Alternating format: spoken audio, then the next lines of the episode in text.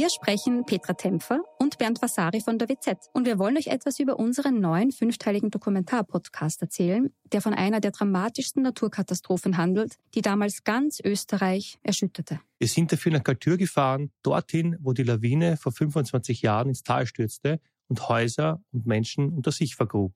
31 Menschen starben, darunter zahlreiche Kinder. Wir haben nach Antworten auf die Frage gesucht, wie es überhaupt zu dem Unglück kommen konnte und wer damals die Verantwortung getragen hat. Gibt es überhaupt einen Schuldigen? Die Kaltürer haben uns auch erzählt, wie sie die Tage nach der Katastrophe erlebt haben. Der damalige Bürgermeister war übrigens Anton Matle, der heute Landeshauptmann von Tirol ist. Ihr könnt unseren Podcast Galtür, der weiße Tod unter wz.at hören und auf allen Plattformen, wo es Podcasts gibt.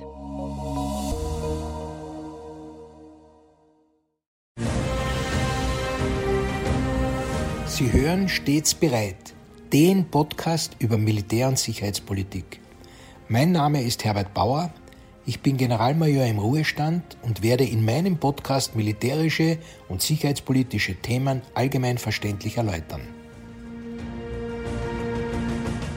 Grüß Gott und einen guten Tag. Zum Jahreswechsel möchte ich darstellen, wie die Welt brennt und der Frage nachgehen, ob der Krieg zu uns kommt. In einer immer globaler werdenden Welt, in der angesichts Armut, Hunger und Klimawandel die internationale Zusammenarbeit oberste Priorität haben sollte, bleibt die Weltpolitik doch von andauerndem Wettstreit um Macht, Einfluss und Ressourcen bestimmt. Die Kriege und Spannungen, die den Globus überziehen, sind Zeugnisse dieser beständigen Rivalität zwischen Nationen, aber auch nichtstaatlichen Gruppierungen. In einer Zeit, in der die weltpolitische Landschaft sich rapide verändert und die globalen Herausforderungen immer komplexer werden, ist es von entscheidender Bedeutung, die Realität dieses andauernden Wettstreits zu erfassen und zu verstehen. Nicht zuletzt, um nach Wegen zu suchen, wie die Menschheit mit diesen Gegebenheiten umgehen kann, wie sie diesen Gegebenheiten begegnen kann. Vor allem aber sollten die Zusammenhänge auch deswegen erkannt werden, weil es dann leichter ist, selbst eine Einordnung und damit auch eine Gefahrenabschätzung vorzunehmen. Hierbei ist auch zu akzeptieren, dass nur ein machtpolitisches Gleichgewicht die Basis für eine haltbare Friedensordnung ist. Eine Friedensordnung ist meist das erkämpfte oder aufoktroyierte Ergebnis einer Interessensdurchsetzung zum Erhalt oder der Vermehrung von Macht. Sie ist ein komplexes Gemisch aus Machtinteressen, politischen Kompromissen, Werten und dem Streben nach Stabilität und Sicherheit. Ich möchte mich in der Folge den verschiedenen Konflikten einerseits von der geopolitischen Perspektive her und andererseits über inhaltliche Parameter annähern. Neben der Berücksichtigung der Einflüsse von den jeweiligen regionalen Mächten möchte ich dabei auch immer wieder auf die Rolle der drei Großen kommen, also USA, Russland und China weil der eine oder der andere in Wahrnehmung seiner Interessen im andauernden Wettstreit mit Sicherheit involviert ist. Geopolitisch beginnen möchte ich in Afrika, nicht zuletzt, weil es auch für Europa ein zentrales Thema ist oder sein sollte. Ob der äthiopische Bürgerkrieg in Tigray oder die Konflikte in der Demokratischen Republik Kongo oder die Konflikte in der Sahelzone, hier vor allem in Senegal, in Mauretanien, Mali, Burkina Faso, Niger, dem Tschad und dem Sudan, alle hinterlassen humanitäre Katastrophen. Ich möchte aber vor allem einmal bei der Sahelzone verbleiben. Die Sahelzone spielt eine zentrale Rolle in der europäischen Migrationslage und die Situation in dieser Region beeinflusst direkt die Migrationsströme nach Europa. Es ist für Europa eine komplexe Herausforderung, die eine Balance zwischen der Bewältigung von Migrationsströmen, der Sicherung der Grenzen, der Einhaltung humanitärer Verpflichtungen und der Bekämpfung der Ursachen der Migration erfordert. Ein ausgewählter Parameter soll zeigen, wie sich die Bedeutung manifestiert. 2015, am Höhepunkt der Migrationsströme nach Europa, initiierte die EU in Niger ein Gesetz, das die Schlepperei von Migranten in dem westafrikanischen Staat verboten hatte. Das Gesetz sah bis zu 30-jährige Haftstrafen für Leute vor, die aus der Beförderung, Unterbringung oder Anstellung von Migranten ein Geschäft machten. Als Belohnung für diese Kooperation ließ die EU der nigerischen Regierung hunderte Millionen von Euro zukommen. Das Gesetz war in Europa als Erfolg gepriesen worden, weil es die Zahl der durch den Niger geschleusten Menschen von jährlich rund 300.000 auf unter 50.000 reduzierte. Im Juli des heurigen Jahres erfolgte dann ein Militärputsch, in dessen Gefolge das Gesetz einfach aufgehoben wurde. Im Niger war die Initiative von Anfang an umstritten, weil sie die heimische Bevölkerung eine beachtliche Einkommensquelle brachte. An der Migration verdienten außer Lastwagen- und Pickup-Besitzern auch deren Fahrer, Tankstellen, Herbergen sowie Lebensmittelverkäufer und Geschäftsleute, die Migranten als billige Arbeitskräfte nutzten. Das Gesetz habe die nigrischen Interessen nie berücksichtigt, begründete die Militärregierung dessen Aufhebung. Durch den Sahelstaat verlief damals eine der Hauptrouten afrikanischer Migranten, über die über die Jahre hinweg Millionen von Menschen in Lastwagen und Pickups durch die Sahara an die libysche Grenze und von dort aus zur Mittelmeerküste transportiert wurden. Neben der Schleuserei von Menschen ist Niger auch wegen seines Uran- und Ölreichtums und seiner zentralen Rolle im Kampf gegen islamistische Extremisten von strategischer Bedeutung für die USA, China, Europa und Russland. Russland versucht seinen Einfluss in Afrika zu vergrößern. Prorussische Influencer machen in afrikanischen Staaten gezielt Stimmung für Moskau und gegen die ehemaligen westlichen, meist französischen Kolonialherren, was sich in allen Konflikten widerspiegelt. Wenn die Sahelzone nicht mehr als Puffer für die Migration zählen kann, wird unkontrollierte Migration zu einer Waffe, die Europa aus dem Süden bedroht. Es überrascht daher auch nicht, dass die Militärregierung in Niger, äh, wie andere Regierungen in Afrika auch, die russische Gruppe Wagner um Hilfe gebeten haben soll. Die russischen Söldner sind bereits in vielen afrikanischen Ländern präsent. Mit dieser Darstellung habe ich inhaltlich natürlich nicht einmal an der Oberfläche gekratzt. Ich möchte aber weiter um den Globus kommen und Zusammenhänge aufzeigen. Ich bewege mich daher jetzt Richtung Osten und komme damit zum Nahen Osten. Neben den bekannten, durch die Medien tagespolitisch ausreichend aufbereiteten Ereignissen in Israel und den Palästinensergebieten möchte ich mein Augenmerk jedoch vor allem auf die Verflechtungen mit regionalen Mächten und den Großmächten richten. Ich möchte dieses latente Gefühl, dass alles irgendwie zusammenspielt, ein bisschen aufhellen. Wir haben russische Marine- und Luftwaffenstützpunkte in Syrien, wir haben Hamas-Führer, die auf Moskau-Besuche sind und versprechen, den Westen zu beschäftigen.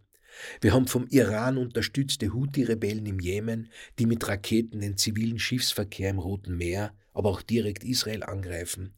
Wir haben einen Iran, der Russland im Ukraine-Krieg und alle israelfeindlichen Kräfte wie Hamas und Hisbollah unterstützt. Und wir haben US-Amerika, das einerseits den Israelis zu Lasten der Ukraine Waffen und Munition liefert aber gleichzeitig versucht, die arabische Welt zu besänftigen, indem die humanitäre Katastrophe des israelischen Vorgehens im Gazastreifen kritisiert wird. Im Zusammenhang mit den Houthi-Raketen sollte uns präsent sein, dass die USA, Kanada, Großbritannien und Bahrain derzeit eine international bestückte Marinestreitmacht aufstellen, die im Roten Meer operieren soll um mit schiffsgestützten Abwehrraketen die Raketen der Houthis abzufangen und damit den Schiffsverkehr zu schützen, etwas, was auch schon erfolgreich durchgeführt wurde. Bis zu 15 Prozent des Welthandels laufen über das Rote Meer und die Houthi-Angriffe haben bereits zur Umleitung von Frachtschiffen geführt, was die Lieferung wichtiger Güter und Materialien, darunter Öl und Gas, um Wochen verlängert.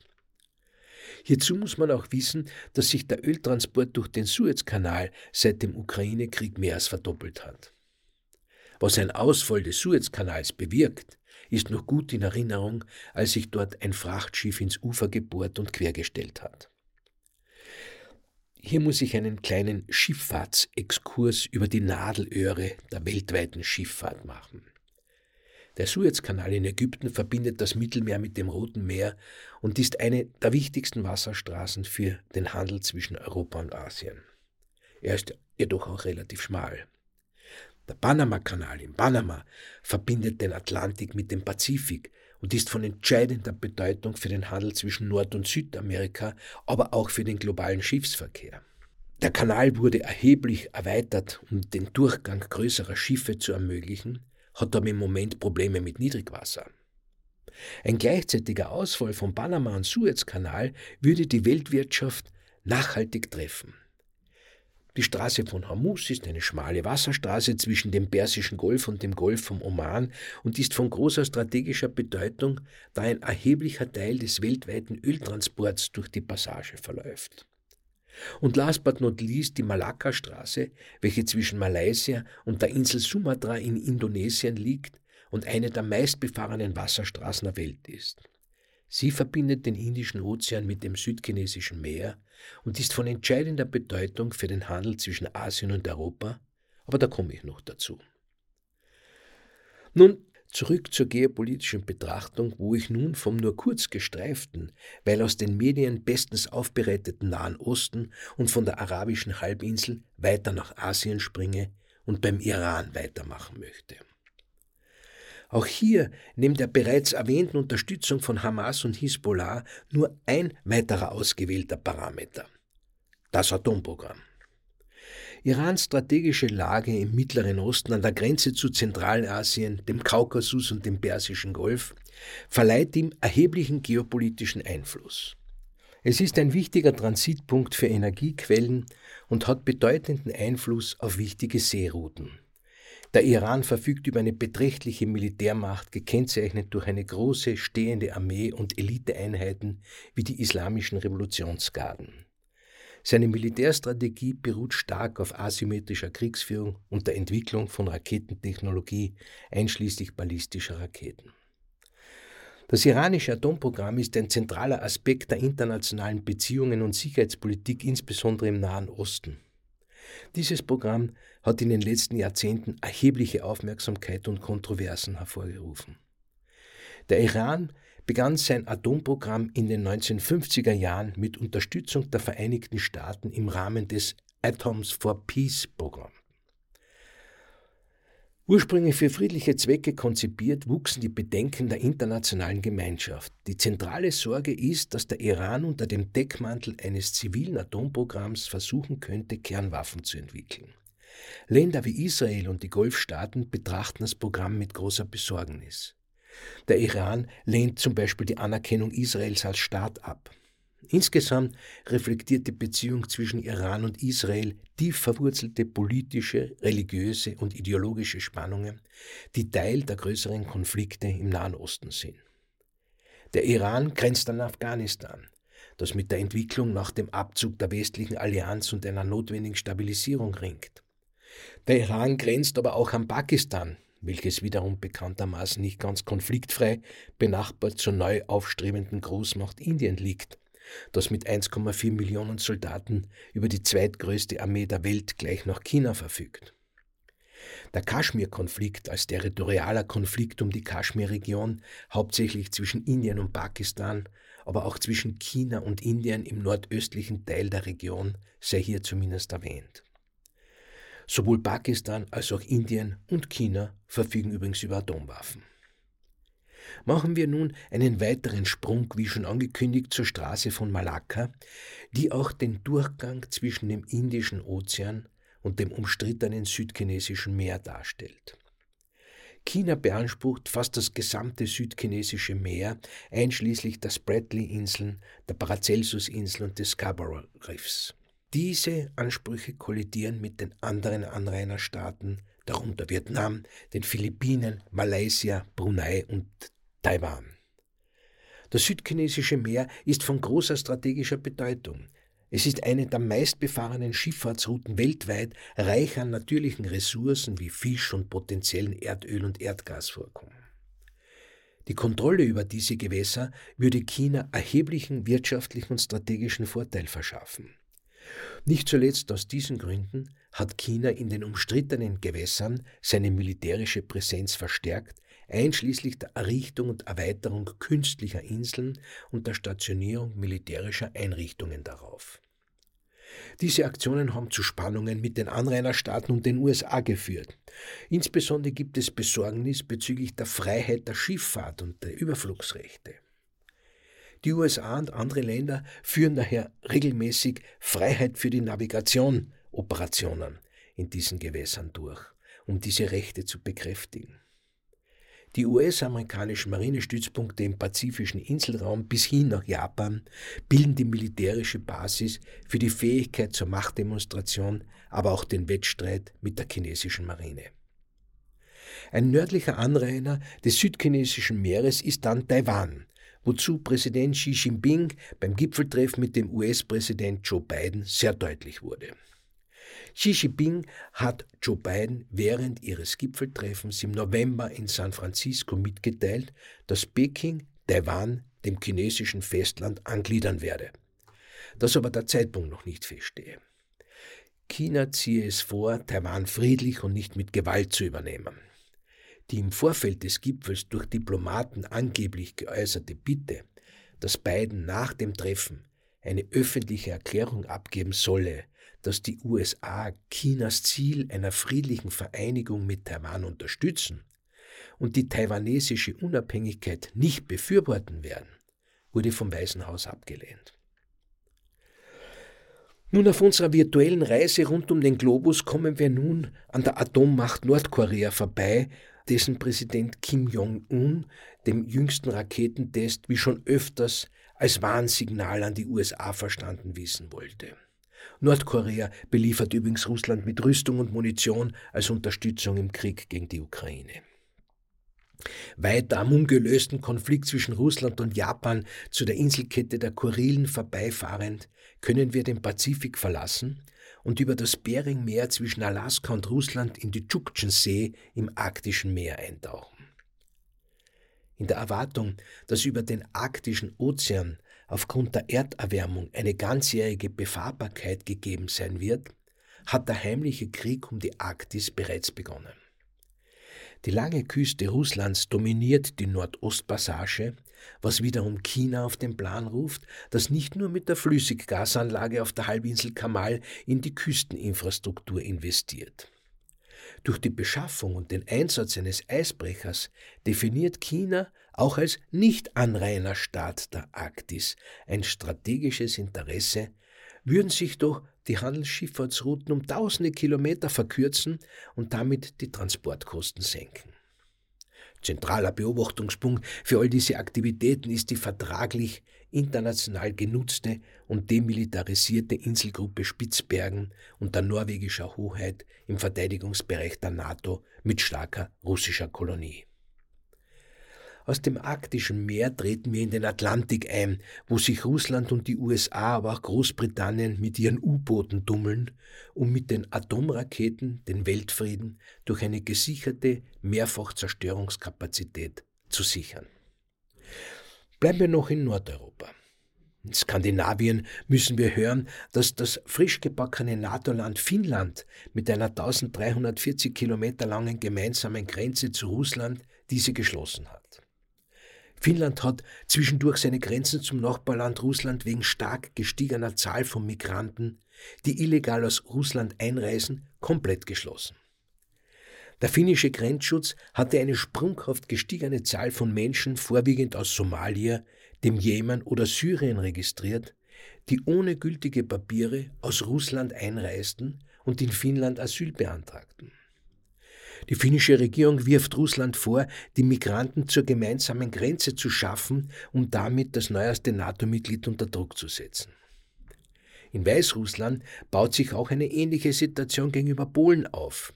Hier bietet eine türkische Airline Flüge von Istanbul in die belarussische Hauptstadt Minsk an. Diese türkische Airline gehört offensichtlich einer russischen Airline. Die Gaspipeline Baltic Connector zwischen Finnland und Estland wurde vermutlich absichtlich durch den Anker eines chinesischen Frachtschiffs beschädigt, das diesen Anker mitschleppte. In Estland und Lettland kursieren seit Wochen russische E-Mails, in denen mit Anschlägen auf Schulen und andere Institutionen gedroht wird und die GPS-Signale von finnischen Wetterballons werden von Russland gestört. Zusammenfassend und sicher nicht vollständig könnte man hier also von Elementen der hybriden Kriegsführung sprechen, einem laufenden Krieg. Nun sind wir bei einem aktuellen Ukraine-Krieg angekommen. Seit dem Februar 2022 tobt der Krieg, der zigtausende Tote auf beiden Seiten verursacht hat und der große Teile der Ukraine zerstört und Hunderttausende Menschen vertrieben hat. Seien es die bevorstehenden Präsidentschaftswahlen in den USA oder die Kriegsmüdigkeit des Westens, es mehren sich die Stimmen, die da meinen, dass die Ukraine zur Verteidigung übergehen soll, was einem zumindest vorläufigen Aufgeben des Wiederherstellungsanspruchs und einem Überlassen der besetzten Gebiete an Russland gleichkäme. Dabei könnte die Ukraine dann wieder aufgebaut und der EU-Beitritt weiter betrieben werden, wenngleich der NATO-Beitritt umstritten bleiben wird. Solche Überlegungen müssten jedoch von der Ukraine selbst kommen und können nicht von außen aufoktroyiert werden. Russland sagt man inzwischen nach, dass es jetzt vor allem einmal den Ausgang der US-Wahlen abwarten will, weil sich die Situation mit einem Präsidenten Trump ganz anders darstellen würde. Bis dahin wird bedauerlicherweise sicher weiter gekämpft und gestorben werden, da Russland seine Aggression und die Kampfhandlungen sicher nicht einstellen wird. Hinsichtlich der sinkenden Unterstützungswilligkeit möchte ich auf eine Diskussion hinweisen, die durch eine anonyme Quelle eines europäischen Geheimdienstes ausgelöst wurde. Hierbei wird angedeutet, dass Russland im Winter 2024-2025 einen Angriff auf Europa starten könnte, wenn sich die USA in der Übergangszeit von der US-Präsidentschaftswahl im November 2024 bis zur anschließenden Amtseinführung im Jahr 2025 befindet. Das gelte insbesondere dann, wenn der ehemalige Präsident Donald Trump wiedergewählt werden würde. Würde er sich für ein Nordeuropa einsetzen? So oder so, der Ukraine steht vorerst wieder ein bitterer Winter mit laufenden russischen Angriffen auf die Versorgungsinfrastruktur bevor, die nur mit westlicher Hilfe annähernd ausreichend geschützt werden kann. Auf unserer virtuellen Reise durch die Welt muss ich jetzt nochmals zurück in den Atlantik und dort nach Südamerika. Venezuela will seine Grenzen weiter nach Osten verschieben. Caracas will die Essequibo-Region in Guyana annektieren. Guyana lehnt das ab, dem Nachbarn gleich zwei Drittel des Staatsgebietes und die dortigen Ölreserven zu überlassen. Venezuela verfügt ohnehin über die größten Ölreserven der Welt. Trotzdem sollen weitere Ölquellen gesichert werden und außerdem verfügt Guyana über wertvolle Bodenschätze wie seltene Erden, Bauxit, Mangan, Diamanten und Gold. Dieser Konflikt belastet allerdings auch die USA, nicht nur wegen der bevorstehenden Präsidentenwahl oder der Involviertheit der amerikanischen Ölkonzerne, sondern auch wegen der ohnehin schon gegebenen Anspannungen im Ukraine-Krieg und Nahostkonflikt. Folgerichtig finden wir Russland bei den Unterstützern Venezuelas in diesem Vorhaben, während zum Beispiel Brasilien Guyana unterstützt, womit auch eine Konfliktlinie in dem Zusammenschluss der BRICS-Staaten offenbar wird, die es nicht nur zwischen Indien und China gibt. Und mit einem Sprung über den Südatlantik kommen wir wieder zurück nach Afrika, wo unsere Reise begonnen hat. Warum habe ich Afrika als Ausgangs- und Endpunkt meiner Betrachtungen gewählt? Nun, sicherheitspolitische Analytiker sehen eine Art Handhabbarkeit der meisten Konflikte, auch durch Wirksamwerden von ordnenden Großmächten. Wie aber soll Europa, auch unter Berücksichtigung der Kolonialschuld, die Probleme lösen, die Afrika über das Mittelmeer trägt? Nach dieser geopolitischen und natürlicherweise unvollständig bleibenden Tour d'Horizon noch ein paar inhaltliche Parameter, die ich zumindest erwähnt haben möchte und zeigen möchte, dass ich sie nicht übersehen habe. Die Entwicklungen mit sicherheitspolitischem Kontext im Weltraum, unter der Meeresoberfläche, Klimawandel und Umweltauswirkungen auf Konflikte, Terrorismus und extremistische Bewegungen, Gefährdung der inneren Sicherheit bei Fehlentwicklung der Migration, Cybersecurity-Bedrohungen und digitale Konflikte oder einfach der Kampf um die Informationsüberlegenheit, konnte ich heute in ihrer Komplexität nicht abhandeln. Sie finden aber in meinen Podcast-Episoden immer wieder nähere Ausführungen zu allen hier angeschnittenen Themen. Nun, um meine Eingangsfrage zu beantworten, kommt der Krieg zu uns, möchte ich ein paar bemerkenswerte Aussagen nebeneinander stellen und zitieren. Nach Ansicht des ständigen Vertreters Russland bei den internationalen Organisationen in Wien wird Finnland das erste Land sein, das unter einer Eskalation der Spannungen zwischen Russland und der NATO zu leiden haben werde. Der deutsche Verteidigungsminister Boris Pistorius ist überzeugt, dass wer Frieden will, auf den Krieg vorbereitet sein muss. Der Schweizer Armeechef will seine Truppe neu ausrichten und die Kampfart Verteidigung wieder ins Zentrum rücken. Damit das Militär die Schweiz künftig schützen kann, braucht es eine massive Erhöhung des Budgets und wieder mehr junge Menschen, die für ihr Land kämpfen würden, so der Armeechef. Der niederländische Armeechef fordert das Land auf, sich auf einen Krieg mit Russland vorzubereiten. Ich zitiere ihn, wir sollten nicht glauben, dass unsere Sicherheit gewährleistet ist, nur weil wir 1500 Kilometer weit entfernt sind. Und die österreichische Verteidigungsministerin mit ihrem Generalstabschef meint, dass mit dem Angriffskrieg Russlands eine konventionelle Bedrohung auch für Österreich wieder wahrscheinlicher geworden ist als in der Vergangenheit. Eine noch wahrscheinlichere Gefahr sieht man in unserem Verteidigungsministerium auch in den sogenannten subkonventionellen Bedrohungen, sowohl durch staatliche als auch durch nichtstaatliche Akteure. Zu den subkonventionellen Bedrohungen werden etwa Cyber- oder auch Drohnenangriffe gezählt. Ich fasse das so zusammen, dass derzeit der Krieg nicht zu uns kommt. Wir uns aber trotzdem damit auseinandersetzen müssen, um nicht völlig überrascht zu werden, so wie wir überrascht wurden, als Russland die Ukraine angegriffen hat.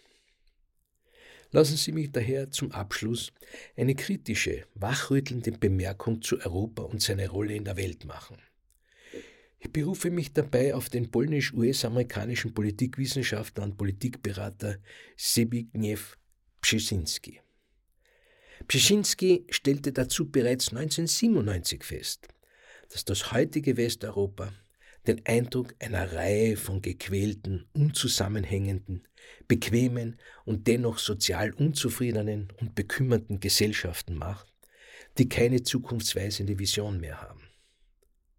Des Weiteren meint er, dass die europäischen Sozialsysteme die Wirtschaft schwächen und damit die politische Aufmerksamkeit nur mehr auf die Innenpolitik gelenkt werde. Sich selbst überlassen, laufen die Europäer Gefahr, von ihren sozialen Problemen völlig vereinnahmt zu werden. Die Krise der politischen Glaubwürdigkeit und des Wirtschaftswachstums ist tief verwurzelt in der alle gesellschaftliche Bereiche erfassenden Ausweitung des sozialstaatlichen Systems. Ein System, das eigenverantwortlich kleinschreibt und Protektionismus und Engstirnigkeit begünstigt.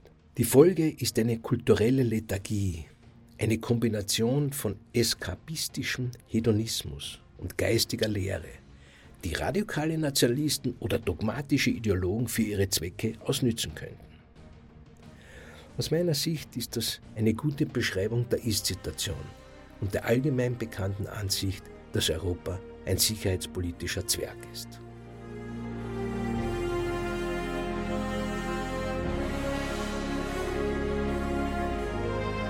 Sie hörten Stets bereit, den Podcast über Militär- und Sicherheitspolitik. Sollten Sie Fragen zum Militär oder zu sicherheitspolitischen Themen haben, schreiben Sie mir bitte ein E-Mail an stetsbereit at missing-link.media. Vielen Dank fürs Zuhören bis zum nächsten Mal, Ihr Herbert Bauer.